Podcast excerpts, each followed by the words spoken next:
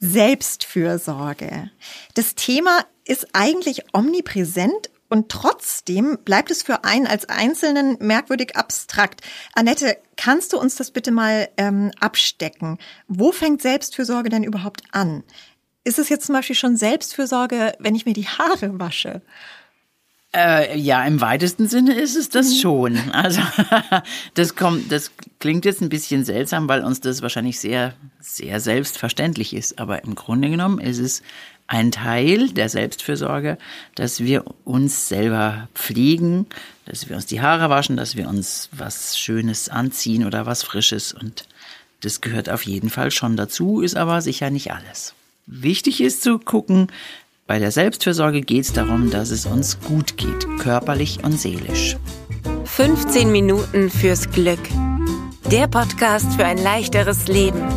Mit Annette Frankenberger und Antonia Fuchs. Tipps, die wirklich funktionieren. Herzlich willkommen zu einem sehr wichtigen Thema, wie uns heute Annette genauer erklären wird.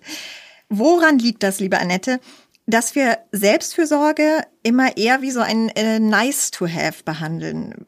Kann es sein, dass es vielleicht auch mit diesem Begriff zusammenhängt? Also Selbstfürsorge, das klingt für uns heute vielleicht auch so ein bisschen altmodisch. Ja, das mag sein, wobei das ja ein bisschen paradox ist. Tatsächlich ist ja Selbstfürsorge in, omnipräsent. Jede Zeitung, du machst es auf, Selbstfürsorge, Selbstmitgefühl. Mhm. Und andererseits ist es auch ein bisschen eigenartiges Wort. Ja, eine hm. Selbstfürsorge ist Fürsorge. ja eine Zusammensetzung und ist auch ein altmodisches Wort. Aber das heißt natürlich nicht, dass es, weil wir so ein Wort äh, haben, dass es deswegen altmodisch ist oder dass wir das nicht brauchen, sondern ganz im Gegenteil. Es ist eigentlich wichtig, dass wir uns darum kümmern. Mhm. Jetzt könnte man vielleicht einwenden, äh, das passiert doch eigentlich automatisch nebenbei, dass ich meine Reserven irgendwie beieinander habe und äh, dass ich schaue, dass es mir gut geht. Ähm, ist das denn so? Also im besten aller Fälle wäre das so, wenn wir uns selber wahrnehmen, dann würden wir rechtzeitig Pausen machen und rechtzeitig essen und so weiter. Aber die Erfahrung lehrt, dass das eben nicht so ist, dass wir unsere Arbeit oder dem, was wir halt zu leisten haben, so viel Vorrang einräumen, dass wir dieses, was brauche ich, damit es mir gut geht, komplett hinten anstellen oder gar vergessen. Mhm. Es gibt ja auch Leute, die vergessen, wirklich zu trinken und zu essen. Mhm. Was äh, würdest du denn sagen? Ähm, jetzt mal ganz überspitzt auch gefragt, was kann denn bestenfalls noch passieren und was kann schlimmstenfalls passieren, wenn ich jetzt über einen längeren Zeitraum keine Selbstfürsorge betreibe?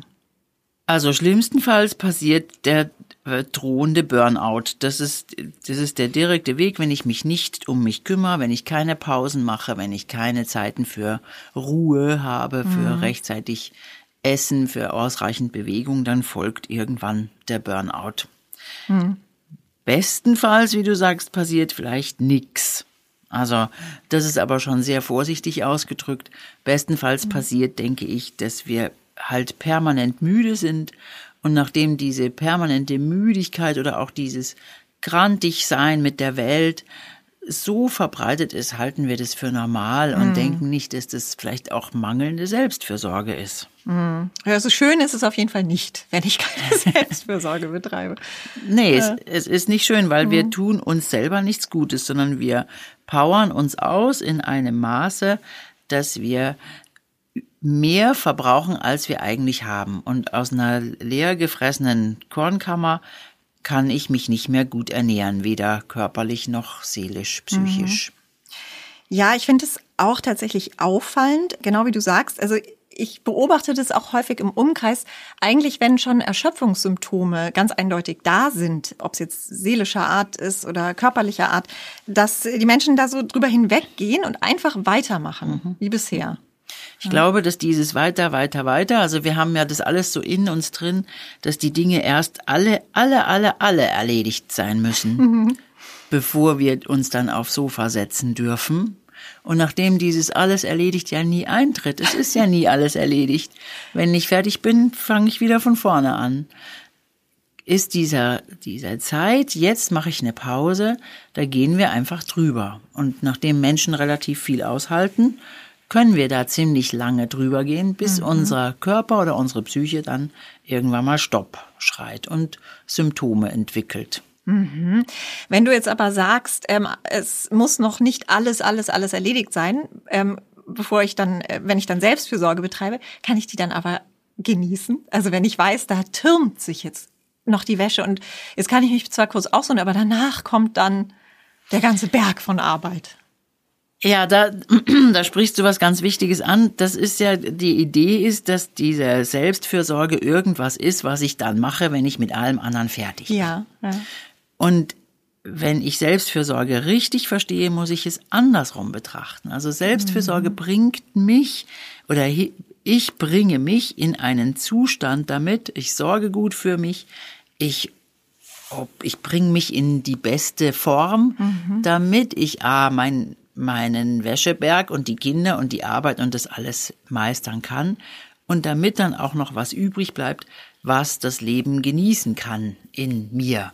Mhm. Und wenn ich aber total am Ende bin und nur noch vollkommen erschöpft aufs Sofa sinke oder vielleicht sogar einschlafe dort, weil es einfach nicht mehr geht, dann hat das mit Genuss nichts mehr zu tun, weil ich für Genuss auch eine bestimmte Grundstabilität brauche, um dieses ja. Genießen können auch wahrzunehmen. Hm, ja, das leuchtet natürlich ein. Trotzdem, wenn ich jetzt hier mal so den, den Advocatus Diaboli spiele oder, oder den, den äh, Anwalt der, der Selbstfürsorge Muffel, äh, da fällt einem natürlich sofort der Satz ein. Erst die Arbeit, dann das Vergnügen.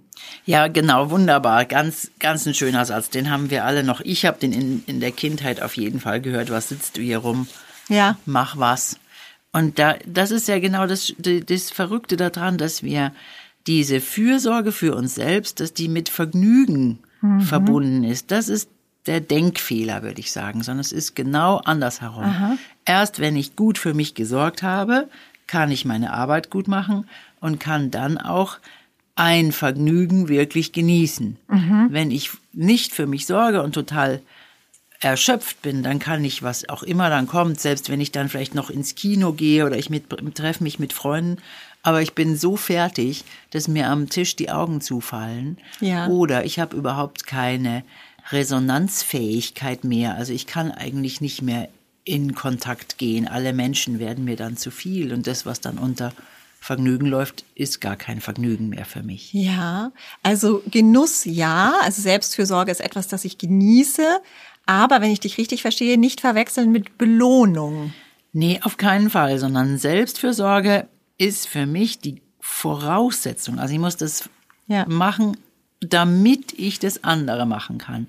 Und erst dann kann ich A, meine, meine Aufgaben gut erledigen und im zweiten Schritt auch das, was, was Vergnügen oder Genuss ist, wirklich genießen. Mhm. Jetzt habe ich manchmal den Eindruck, dass viele ähm, Selbstfürsorge so ein bisschen sehen als auch eine Form von Selbstmitleid. Ähm, jetzt leben wir ja in einer Zeit, in der wir uns alle als möglichst tough und belastbar und eigentlich können wir ohne Pause durchmachen äh, sehen. Ja, ja, wenn wir uns, äh, wenn wir auf dem Selbstoptimierungstrip sind, dann müssen wir ja total tough sein und dann schaffen wir das alles. Und mhm. wenn ich also jetzt feststelle, dass ich es eben nicht schaffe und dass ich eine Pause bräuchte oder dass ich langsamer bin, um zu einem bestimmten Ergebnis zu kommen, dann fühlt sich das an wie Schwäche. Und wenn ich dann zu dieser Schwäche stehe und das äußere, sage ich kann es nicht mehr weitermachen, dann habe ich Angst, dass ich abgelehnt werde, dass das tatsächlich dann ist, du Weichei, du, schaffst es ja nicht, reiß dich mal ein bisschen zusammen. Mhm, mhm. Oder dass es vielleicht so ein bisschen ähm, riecht nach einer Form von, naja, wenn ich immer jetzt erstmal sage, jetzt muss ich mal was für mich tun und jetzt denke ich mal an mich, dass das irgendwie so als, als ähm, du hast das, glaube ich, mal erwähnt in einem Interview, dass deine Klienten da oft so die Befürchtung haben, dass das so nach Egoismus äh, mhm, riecht. Mhm, Ist das tatsächlich so? Ja, das, das mhm. empfinden wahnsinnig viele so, dass dieses ich, ich brauche jetzt eine Pause oder ich gehe jetzt mal mit meinen Freundinnen einen Abend verbringen, dass das als egoistisch empfunden wird, weil ich ja genau diese Pflichten liegen lasse, so wie du sagst, erst die Arbeit, dann das Vergnügen und mich dann vergnüge, aber dass ich all diese Dinge brauche, damit ich meine Arbeit gut machen kann, das, das übersehen wir dabei. Ja, und ja. dann kriegen wir manchmal auch die Botschaft, das ist doch egoistisch.